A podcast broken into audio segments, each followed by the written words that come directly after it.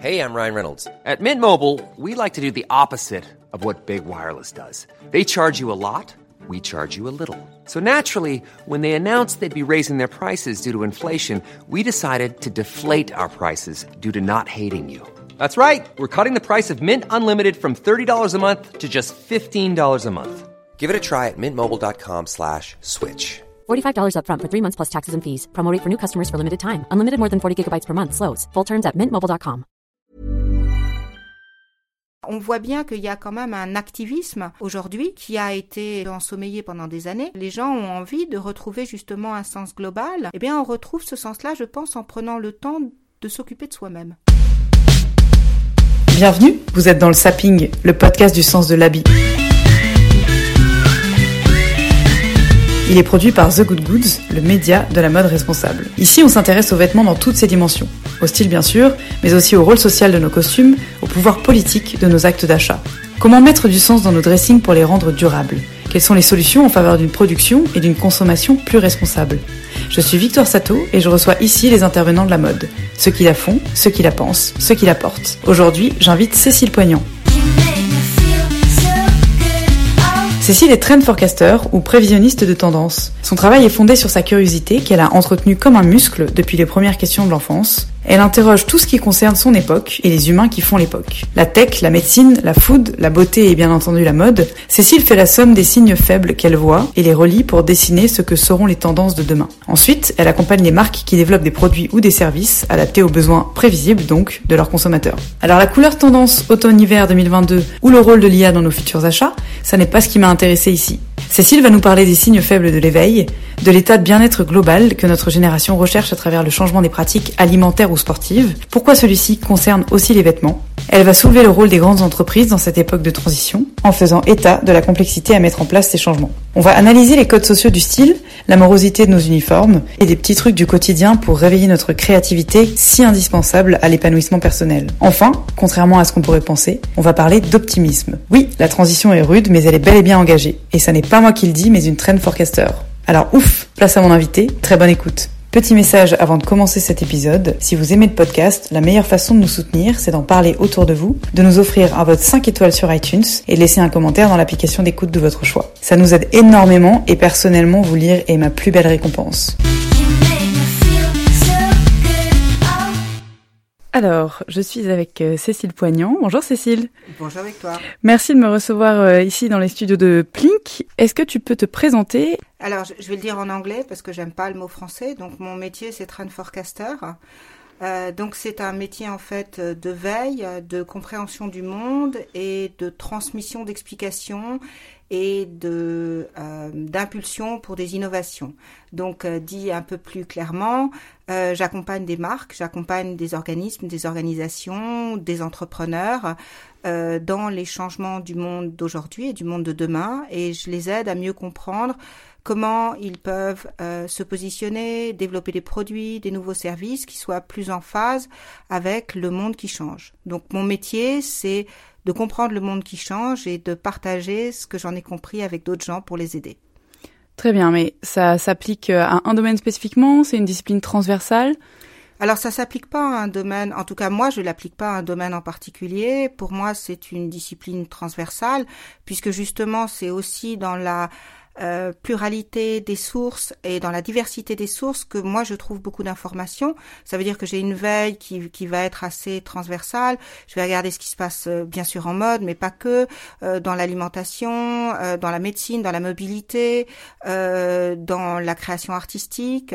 Et c'est cette veille assez diverse et, et, et, permanente qui va me permettre de comprendre le monde qui change. Donc ensuite, moi je conseille des gens qui font aussi bien du parfum, que de la nourriture euh, pour bébé, euh, que euh, des fils pour faire des tissus, que des voitures, des objets design, du vin. les champs d'application en fait sont divers. C'est une méthode de travail, c'est une façon de voir le monde et c'est une façon d'accompagner les gens et ça peut vraiment correspondre à n'importe quel type de produit. Est-ce que tu peux nous expliquer un petit peu comment est-ce qu'on arrive à, à ce métier? Quel est ton parcours? Alors euh, moi, en fait, je suis arrivée là par euh, grâce à une notion que j'aime beaucoup qui s'appelle la sérendipité, qui est donc euh, le hasard qui parfois fait très bien les choses. Donc c'est les hasards heureux, la sérendipité. Et moi c'est comme ça. En fait, j'ai fait des études d'art appliqué, des études de stylisme de mode, mais tout en ayant la, la conviction profonde que je voulais pas travailler dans la mode parce qu'il y avait déjà pour moi beaucoup de gens qui avaient beaucoup de talent. Mais depuis toujours, euh, je suis animée par une grande curiosité. Euh, normalement, c'est des périodes intenses de curiosité quand on est petit, quand on a à peu près 2-3 ans. Euh, puis souvent, ça, ça, se calme avec l'âge. Moi, ça s'est pas vraiment calmé. Et depuis toujours, donc j'ai cette curiosité et cette envie de comprendre le monde et cette envie de, de, de, de pour ça, de, de, connecter les choses, euh, de voir ce qu'elles veulent dire ensemble, ce qu'elles signifient. Et par hasard, donc j'ai découvert en fait ce métier de train forecaster. Euh, et je me suis dit mais c'est absolument génial puisque c'est ça que je fais et en plus on, peut gagner sa vie avec, c'est formidable. Donc c'est vraiment une, une suite de, de hasards heureux qui ont fait que j'ai découvert ce métier et que bah, je l'exerce le, depuis maintenant. Euh, 30 euh, ans. Bien sûr, euh, le métier a beaucoup changé. Moi, j'ai beaucoup changé. Le monde euh, autour de moi a énormément changé. mais c'est voilà, c'est toujours cette, disons, cette curiosité à la base qui qui m'a donné l'envie d'être ce que je suis et de faire ce métier et de continuer à m'amuser avec au quotidien. C'est sûr que si, c'est l'étude du changement qui t'anime, tu un vivier euh, perpétuel euh, de choses à analyser. Alors, si je comprends bien, ton travail, c'est euh, d'avoir un, sens quand même hyper aigu du détail, donc une analyse micro-individuelle, et puis la sommation de, de, ces, de ces signes faibles que tu reçois te donne, d'un point de vue macro, une, une tendance à suivre, une, une lecture du monde c'est ça? Oui, c'est ça. C'est qu'en fait, euh, euh, la réalité, c'est que euh, voilà, il y a des gens qui sont très doués, par exemple, pour chanter ou jouer du piano. moi, je sais pas faire ni l'un ni l'autre. Par contre, ce que je sais faire, c'est regarder le monde à travers un certain prisme. Effectivement, comme tu le disais justement, ce que ce que moi j'adore, c'est capter des signaux faibles. Ça veut dire que je n'invente pas ce que je vois. C'est juste que mon œil, à moi, il est un petit peu plus, il est un peu plus habitué en fait à voir des choses que les autres vont peut-être pas voir. Et ça, c'est mon œil qui le voit. Et après, mon cerveau, ce, qu'il, ce que mon cerveau aime, c'est en fait faire des liens entre ces signaux faibles. Ça veut dire que je vais constituer, alors, en partie dans ma tête, en partie aussi sur euh, ma mémoire externe euh, numérique, à savoir un certain nombre d'applications que j'utilise, je vais garder euh, toute une somme de choses qui m'ont intéressé, qui ont arrêté mon regard. Ça va pouvoir être, euh, je sais pas, une exposition que j'ai vue à Beaubourg, un article que j'ai lu euh, euh, en prenant le train, un podcast que j'ai écouté, une conversation avec des gens, voilà, tout un ensemble de choses qui me semblent intéressantes que je garde dans un coin comme des signaux faibles. Et puis à un moment donné, quand en fait il y a une convergence de signaux faibles, c'est-à-dire qu'en fait on voit qu'il y a une espèce de correspondance entre ces signaux faibles et qu'en fait, ils commencent à donner du sens. C'est mon intuition qui fait ça. C'est-à-dire l'intuition, c'est un, un, travail du cerveau qui n'est pas conscient, mais qui est un vrai travail. Et euh, mon intuition me, me montre qu'il se passe des corrélations, des correspondances, des concordances entre ces choses. Et à ce moment-là, moi, de façon active, je commence à questionner. Qu'est-ce que ça veut dire? Est-ce que c'est la suite d'une tendance à long terme qui existe déjà? Est-ce que c'est l'évolution de quelque chose qui est déjà là? Euh, donc ça, c'est la deuxième partie. Il y a la détection des signaux faibles, il y a ensuite la compréhension euh, de ce que ça veut dire, à quoi ça correspond. Et la troisième partie de mon métier, c'est la restitution de cette information euh, sous des formes diverses. Ça peut être euh, aider, accompagner des entreprises à développer des produits innovants sous forme de workshops. Ça peut être euh, des études à la carte. ça peut être aussi bien des conférences. Donc la, la troisième partie de mon métier, ça va être comment est-ce que je peux transmettre ce que j'ai compris pour que ça puisse être utile à des gens qui développent des choses, des produits, des services ou qui essayent de développer eux-mêmes leur propre business. C'est très intéressant et euh, moi donc de l'extérieur la façon dont je, t'ai compris c'est vraiment comme un initialement un, capteur de, sensibilité. Et effectivement la deuxième partie donc c'est de traduire euh, tout ça et d'accompagner tu le disais les marques. Comment est-ce que ça se passe en pratique? Donc admettons si tu es appelé par un, une entreprise qui fait de la publicité euh, ou bien une entreprise de mode comment est-ce que tu constitues euh, sur une thématique un carnet de tendance dans le métier que je fais un carnet de tendance c'est un outil un peu large. C'est-à-dire que c'est pas un outil personnalisé. Ça veut dire qu'un cahier de tendance va pouvoir être acheté par, euh, il est édité en un certain nombre d'exemplaires, et donc à partir de là, il peut être acheté par des euh, des entreprises ou des industries différentes pour des raisons un peu différentes, des raisons évidemment de, de savoir ce qui va se passer, euh, mais ça n'est pas vraiment adapté à elles. Ça veut dire que c'est un peu un cahier de tendance, c'est le prêt-à-porter des tendances. Après, il y a la partie plus sur mesure, où là, à ce moment-là, on va répondre vraiment à la demande précise d'un industriel ou d'un organisme en disant, voilà, nous, on veut installer un musée dans telle région euh, qui est pas valorisée, on a tel patrimoine, comment est-ce qu'on peut faire quelque chose d'intéressant, etc. Ou euh, on est l'industrie de la pâte à papier en Scandinavie, comment est-ce que vous voyez le futur de l'industrie du papier Ça, c'est des dossiers sur mesure. Donc à ce moment-là, je dirais que pour un cahier de tendance, la démarche, elle est plus globale. Et forcément, à ce moment-là, on va essayer de mapper assez large.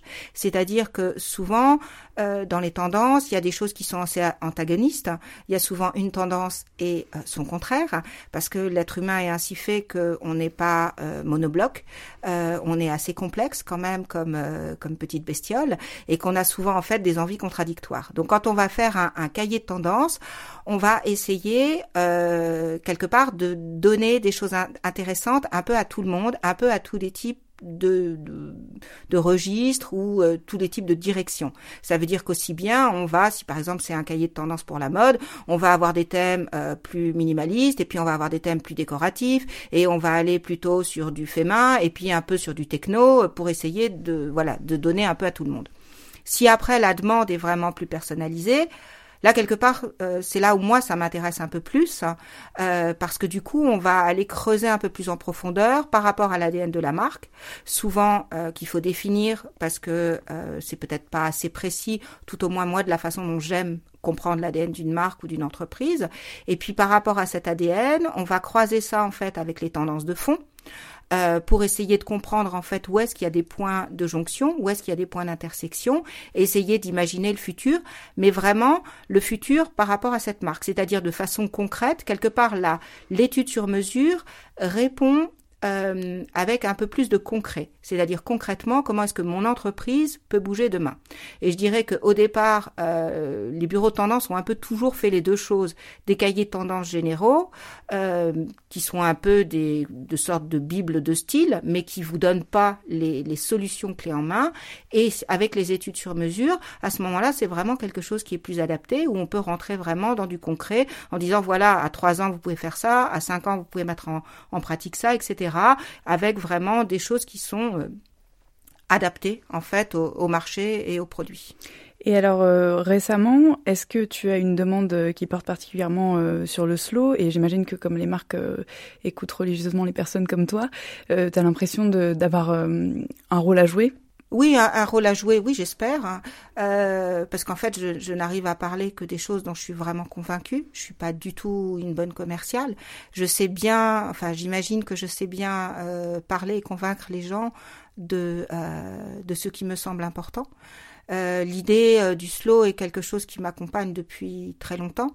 Souvent, c'est un peu le travers de, des gens comme moi, c'est-à-dire qu'on est tellement projeté dans le futur que euh, on a déjà un peu vécu les choses par anticipation en y pensant. Donc je dirais que cette notion de, slow, de ralentissement, euh, je pense que ça fait à peu près 6 à 8 ans que j'y pense et que j'en parle et que je le prône. Euh, je pense qu'aujourd'hui, euh, le moment est bien arrivé pour que les gens commencent à comprendre, même si on est encore, comme tu le disais tout à l'heure, dans cette idée de euh, d'une trop grande consommation, hein, d'une consommation qui n'est pas du tout ni raisonnée ni raisonnable, mais je pense que les choses sont en train de changer. Donc, euh, euh, moi, c'est en tout cas de cette façon-là que j'essaye d'accompagner les gens qui me font confiance et les sociétés qui me font confiance clairement. Et quand tu dis que donc tu as une, projection, admettons, avec 10 ans d'avance et que tu as vécu un petit peu les choses euh, avant tout le monde, est-ce que euh, toi, tu, tu, as des pensées plutôt euh, optimistes ou pessimistes? Alors de nature, oui, je suis quand même optimiste. Euh, donc j'ai des pensées plutôt positives et en, plus, je, je, pense que on fonctionne beaucoup par cycle. Euh, je, je, me souviens de, alors comme j'ai 55 ans, donc je me souviens bien de ce que c'était quand il n'y avait pas Internet. Et je me souviens qu'avant l'arrivée d'Internet, j'étais très inquiète sur euh, euh, sur la capacité de l'humain à changer, à faire des choses. Et euh, Internet et l'arrivée surtout des réseaux sociaux euh, m'ont donné beaucoup de, de, de direction d'optimisme, beaucoup de signaux d'optimisme, avec la capacité justement de créer des communautés, de retrouver des gens avec qui on partage les mêmes valeurs, etc. Euh, peu à peu, c'est vrai que l'utilisation des réseaux sociaux aujourd'hui et l'utilisation d'Internet aujourd'hui est a aussi une une face inquiétante et une face un peu moins positive. Mais pour moi, de toute façon, je pense que le j'ai pas une lecture du monde manichéenne. C'est-à-dire, je pense que voilà, c'est pas blanc ou noir. Je pense qu'entre blanc et noir, il existe des milliers de nuances et que euh, l'être humain en fait est un être euh, fait de nuances et que je pense que c'est euh, c'est pas une bonne idée de réduire les choses à quelque chose de simple et de, de, de binaire. Et je pense que quelque part justement il faudrait embrasser avec plus de de bienveillance cette idée de la complexité et qu'en fait la complexité n'est pas forcément effrayante le changement n'est pas un problème. Euh, et je pense que ce que je vois en ce moment, pour revenir à ta question sur l'optimisme, oui, euh, quelque part, je, pense qu'on sent les prémices, on sent les prémices d'une d'une façon de voir le monde un peu différente. Euh, on sent que chez la toute jeune génération, chez les Z, chez les plus jeunes, ils ont un engagement euh, social, ils ont un engagement politique que les générations d'avant n'avaient pas. Euh, ils ont euh, envie de, voilà de voir les choses et de faire les choses différemment. Ils sont plus dans l'expérience, ils sont moins dans la possession.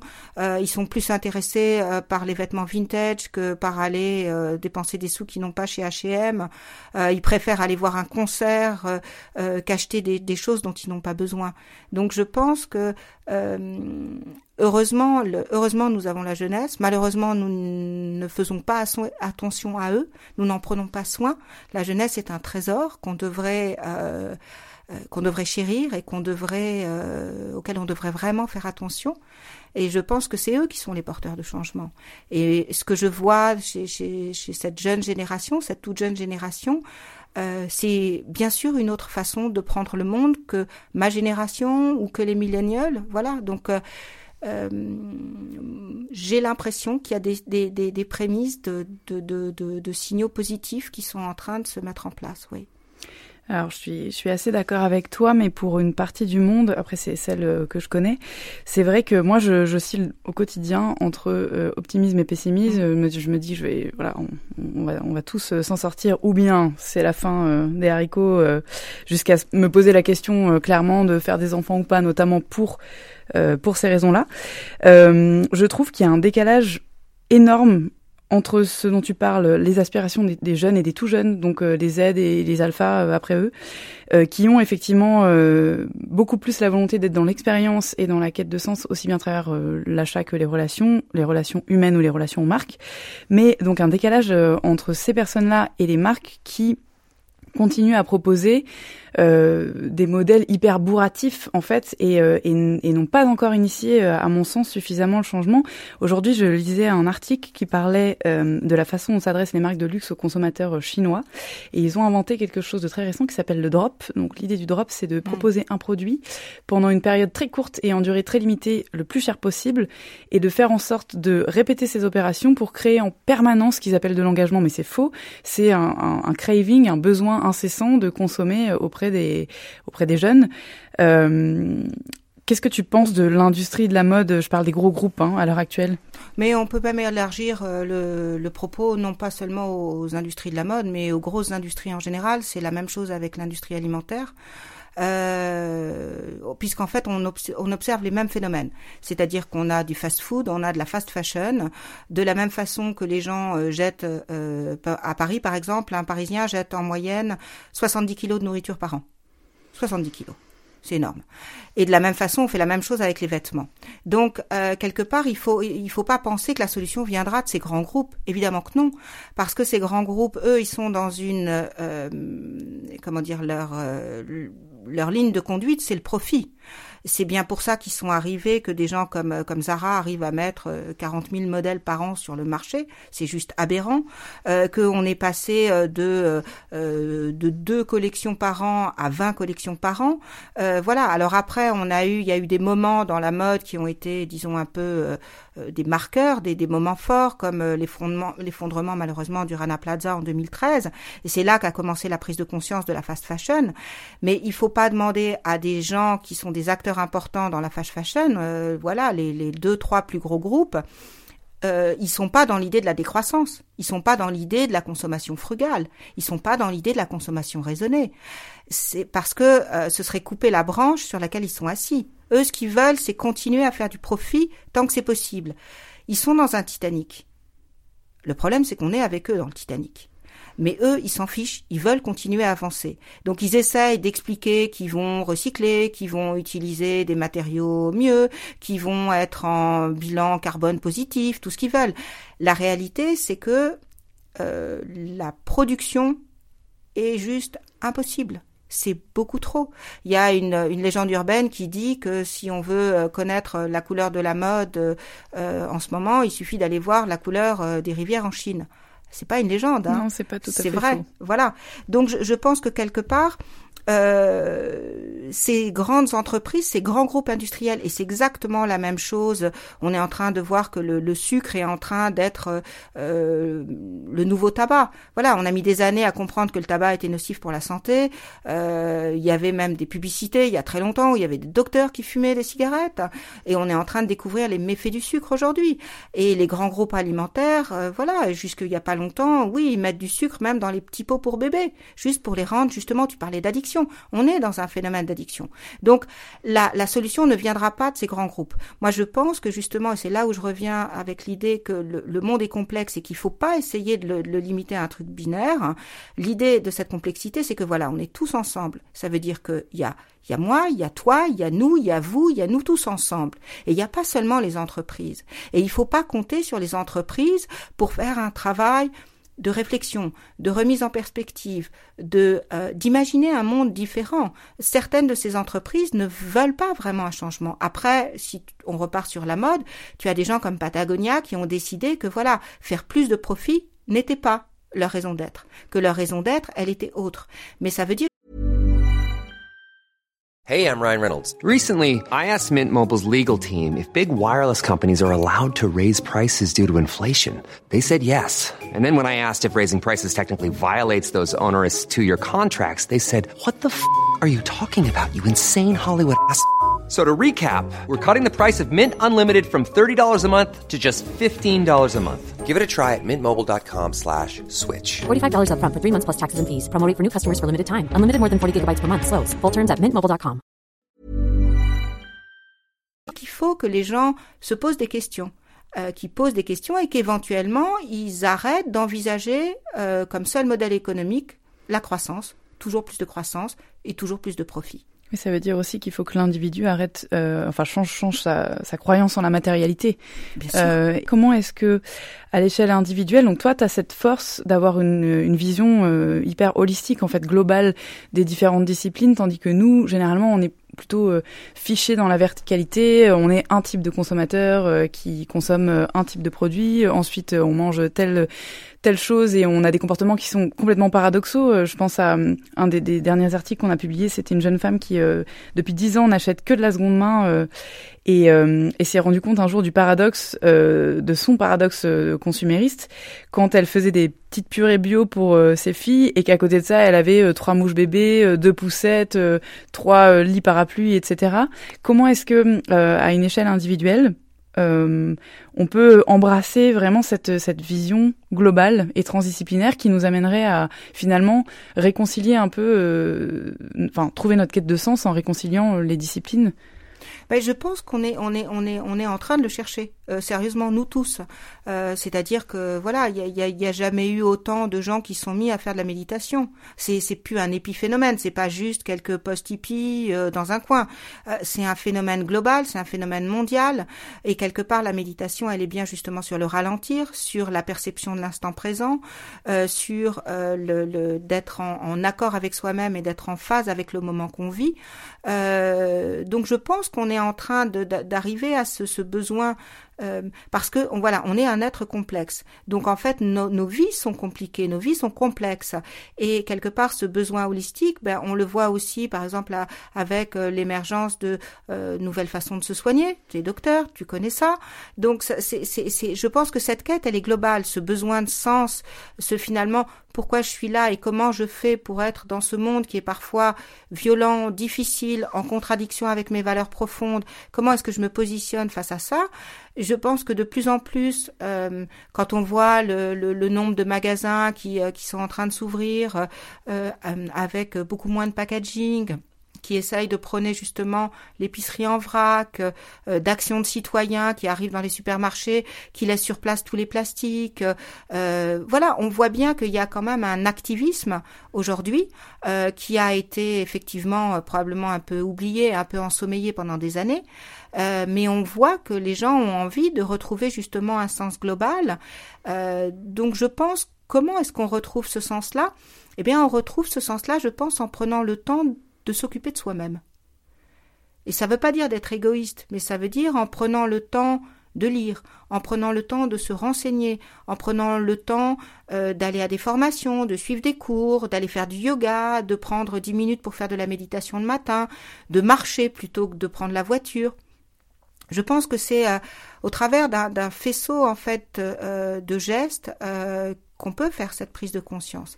Et à partir du moment où on comprend qu'en fait nous sommes tous des êtres actifs et qu'en fait, nous votons tous les jours avec ce que nous achetons la façon dont nous consommons. C'est-à-dire, est-ce que je préfère aller acheter un, burger dans une chaîne de fast-food ou est-ce que je préfère aller manger au café, un burger aussi peut-être, mais au café du coin en bas de chez moi. Euh, Est-ce que je préfère euh, faire le choix d'acheter euh, un vêtement qui a été conçu et produit en Europe plutôt que d'acheter quelque chose qui a été fait en Chine et qui a voyagé depuis l'autre bout de la planète? Tout ça, c'est des petits choix quotidiens euh, mais ça ne veut pas dire que la responsabilité du choix, elle est que sur nous. Je pense que c'est ça aussi, c'est qu'il faut sortir d'un mode de pensée trop simpliste. Et, et je pense qu'il faut aussi retrouver un récit qui réenchante les choses. Moi, je trouve le mot frugal un très beau mot je, je pense que euh, euh, on peut trouver euh, une forme de bonheur et une forme de satisfaction dans justement une consommation raisonnée. Ne pas se perdre dans une addiction, ne pas acheter pour acheter, parce que finalement après on achète, on revient à la maison avec ce qu'on a acheté, rien n'a changé, parce qu'évidemment ça ne fait rien changer. Donc je pense que c'est une euh, voilà, c'est un ensemble de prises de conscience pour arriver à cette vision holistique. Mais moi, ce que je vois, c'est euh, beaucoup de signaux et pas que des faibles euh, du fait que les gens ont envie de reprendre les choses en main. C'est pas, voilà, si les gens se mettent à acheter des paniers de légumes à des AMAP plutôt qu'à aller au supermarché du coin, c'est un signal. Alors évidemment, tout ça commence toujours euh, par des gens qui sont euh, ce qu'on appelle des bobos parisiens, des CSP+, des gens qui ont du temps, qui ont de l'argent. Mais ça a toujours été le cas. La Révolution française a commencé avec les nobles qui avaient le temps de réfléchir. Donc il faut pas prendre ça mal. Il faut, il faut se dire que justement c'est quelque part un signe que les choses sont en train de changer. Je suis bien d'accord, d'autant plus que euh, si malheureusement euh, tout est gouverné par le pouvoir d'achat, si ce sont ces mêmes personnes qui ont le pouvoir d'achat, ce sont euh, celles qui sont à même de faire changer les comportements des entreprises. Et alors, est-ce que tu as quelques quelques pistes parmi tes, analyses de tendance, euh, quelques conseils justement à donner aux entreprises que pour eux la frugalité finalement est, synonyme de, enfin c'est pas compatible avec leur vision actuelle du capitalisme. Euh, Qu'est-ce qu'on peut envisager comme modèle pérenne, que ce soit, euh, bah, tu parlais du recyclage, mais également de dépossession. Est-ce que tu as des, certaines pistes? Mais je, pense que peut-être que oui, les entreprises elles-mêmes doivent réfléchir différemment. Euh, par exemple, une entreprise comme Nature et Découverte a décidé que euh, leur but n'était pas que le panier moyen augmente. Leur but n'était pas de faire qu'à chaque visite en magasin, on dépense plus d'argent ils ont mis en place un autre but qui est euh, d'aider les gens, de les éduquer, de leur faire découvrir des choses. Voilà. Donc je pense que euh, Patagonia, de la même façon, a décidé de reverser euh, toutes les sommes que, Trump voulait leur faire économiser. donc je, pense que les, entreprises ont un rôle aussi d'éducation à jouer. si on va sur la page de, de, de, Veja, le fabricant de, de basket, on voit aussi qu'ils expliquent quelles sont les limites du projet. C'est-à-dire que voilà, évidemment, c'est pas parfait. il faut une basket qui est un produit de mode, qui a une euh, durabilité dans, dans, le temps qui est euh, limitée, avec ce phénomène de euh, nouveauté. Je dis même pas de tendance, parce que les gens disent c'est les tendances. Non, c'est juste cette espèce d'appel comme ça, d'addiction à la nouveauté. C'est vrai que les gens vont racheter les baskets alors qu'ils en ont déjà plein dans leur placard. Mais quelque part, ils, les, mettent noir sur blanc, ces limites. Je pense que peut-être les entreprises doivent reconsidérer euh, aussi quel est le retour sur investissement. Est-ce qu'on va dans du court terme ou est-ce qu'on va dans du long terme? Est-ce que l'idée c'est de se dire on essaye de mettre le plus d'argent possible dans nos poches euh, tant qu'on peut? Ou est-ce que c'est l'idée de se dire qu'est-ce que je fais moi pour aider euh, pour faire avancer les choses, pour que ça aille dans le bon sens Comment est-ce que je peux participer à un projet collectif euh, J'étais euh, il y a pas très longtemps en fait à, à la Biennale de Saint-Étienne à un cycle de conférences très intéressant et il y avait un jeune entrepreneur africain qui a utilisé un mot d'Afrique du Sud que je connaissais pas qui s'appelle Ubuntu. Et Ubuntu, c'est une notion, c'est aussi un peu l'idée de l'humanité, c'est de dire je suis ce que je suis grâce à ce que nous sommes tous. Et je trouve que c'est intéressant de, de, peut-être que les entreprises se replacent dans un écosystème qui les dépasse et qu'elles soient pas juste concentrées sur les chiffres qu'elles mettent à la fin du bilan annuel. Donc, euh, et il y a des entreprises exemplaires. Enfin, si euh, voilà, on peut regarder à nouveau euh, le super travail de Cyril Dion avec ses demain ou après-demain, où on voit des entreprises qui ont changé, qui ont amélioré leur façon de produire, de travailler, les, les, produits qu'elles qu'elles offrent, la façon dont elles se comportent avec les gens qui travaillent là-bas. je pense qu'il y a plein de choses à développer, mais je veux dire en alimentation, évidemment, on regarde la permaculture, mais Enfin, je veux dire, des innovations, il y en a, il y en a énormément, il y en a plein. Il faut aussi une, je pense, une ouverture en fait à la complexité du monde et une ouverture au réenchantement de la frugalité. Je suis très d'accord avec toi et, euh, et je, je, pense que ce qui est important c'est complètement l'exemplarité notamment dans l'entrepreneuriat et effectivement le travail de Cyril Dion pour ça est, super. Euh, je pense qu'on est à, à la charnière. Effectivement, on est spectateur de la transition. C'est euh, frustrant, effrayant, mais aussi hyper excitant. Alors, un peu plus de légèreté concernant le, les vêtements, mmh. puisque tu as un œil averti et, et une attention permanente. Est-ce que tu trouves, je dirais simplement comme moi, que on manque globalement de créativité et probablement de curiosité aussi, mais dans notre manière de nous habiller et que certes on peut on peut se, se plaindre de l'industrie qui nous fournit euh, des pièces qui sont les mêmes pour tout le monde, mais euh, est-ce qu'il n'y a pas un rôle un peu plus personnel euh, à jouer? Oui, je pense que, enfin, je pense que la, la rue est assez terne, clairement, surtout à Paris. Hein. Il y a d'autres villes où c'est pas comme ça. À Paris, la rue est terne. Et je, je, pense qu'il y y a sûrement, encore une fois, c'est quelque part, on revient à la vision holistique de l'individu, à comment est-ce que je peux amener du sens dans ma vie, euh, probablement la réappropriation de son identité vestimentaire est importante et, euh, quelque part euh, avoir l'envie, le courage ou la légèreté d'être particulier et de pas forcément se fondre dans la masse, utiliser des couleurs plus vives, travailler des mélanges un peu inhabituels. oui, ça fait partie des choses qu'on aimerait beaucoup plus voir dans dans la rue. Bon, il y a une grande tendance quand même. Euh, il y a deux choses qui sont assez sympathiques, euh, qui, qui, qui, sont là et qui peuvent beaucoup changer le paysage.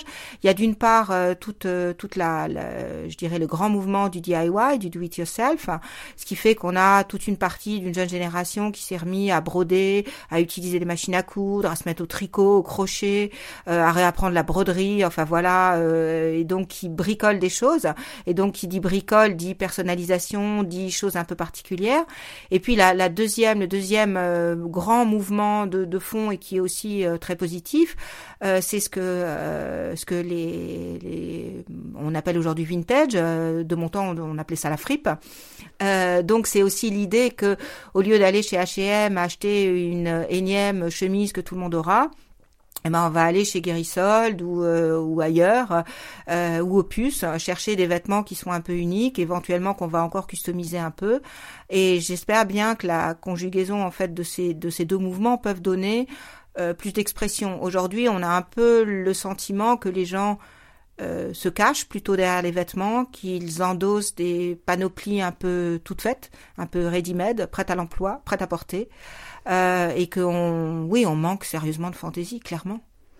J'ai un petit exercice qui est nouveau, mais c'est pas grave, tu vas l'introduire pour le podcast. je vais te lire une citation en rapport avec le vêtement, qui est random parmi mes lectures, et puis ben, je vais te demander de la commenter. Alors c'est Roland Barthes il dit Le vêtement est au sens plein un modèle social, une image plus ou moins standardisée de conduite collective attendue.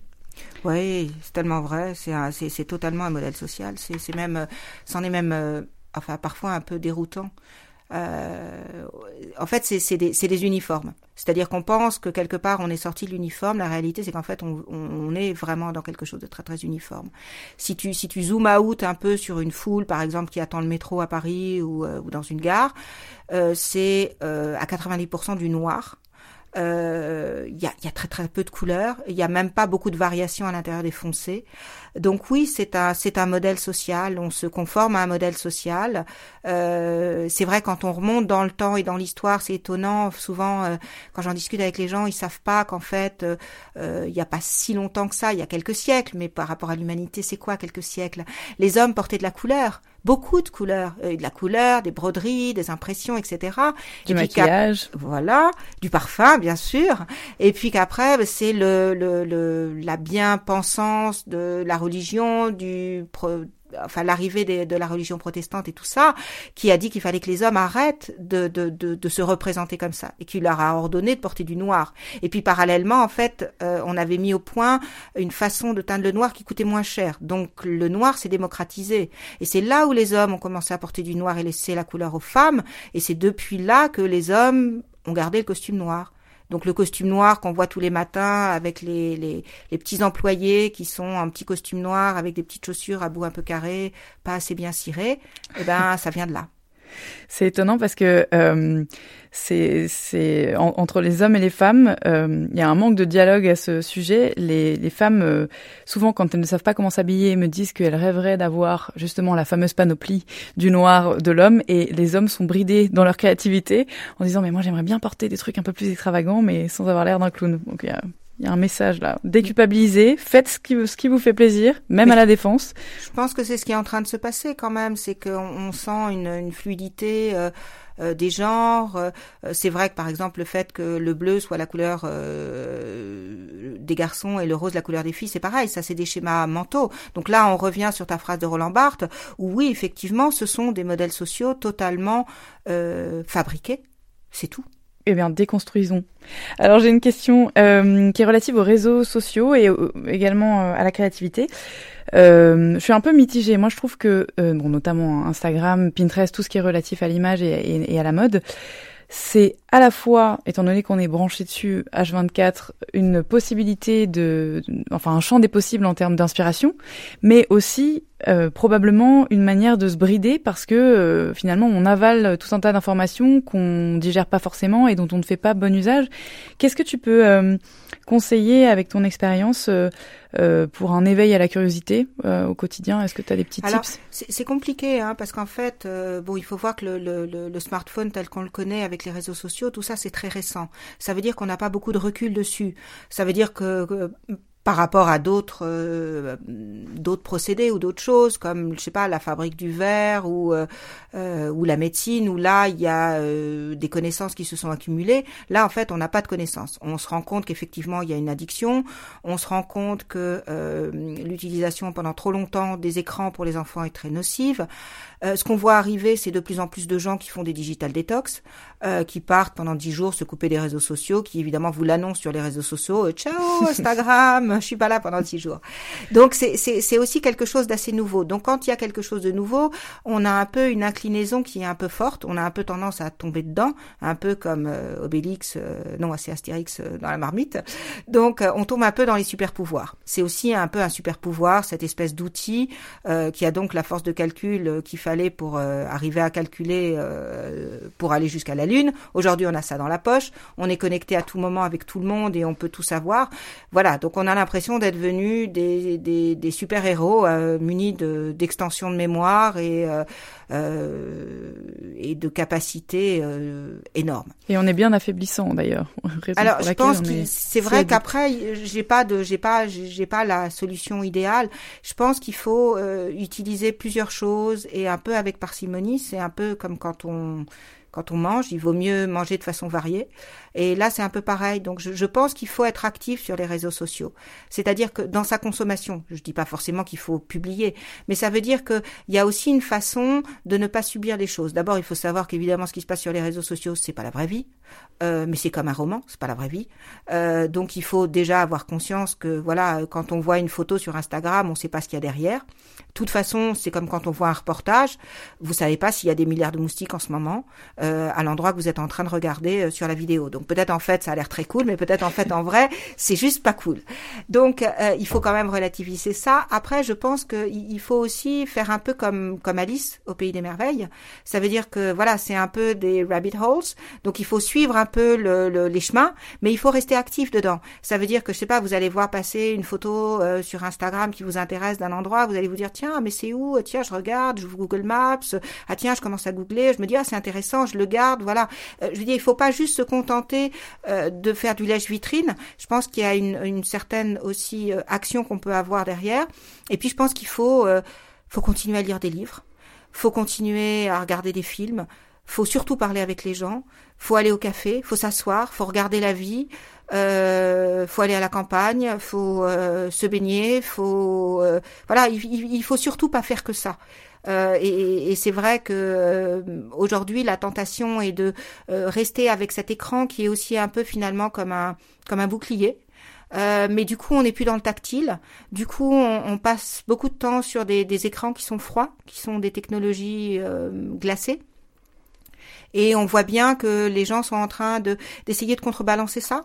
C'est peut-être pour ça que euh, tout le monde s'intéresse depuis très depuis déjà pas mal de temps euh, à la céramique, euh, que plein de gens ont envie de prendre des cours de poterie, que les gens se remettent à faire du crochet, qu'ils ont envie d'apprendre l'aquarelle, de faire du lettering. Alors après, ça se traduit de façon plus moderne, mais je pense que voilà, il faut avoir du virtuel, du réel, du vrai humain.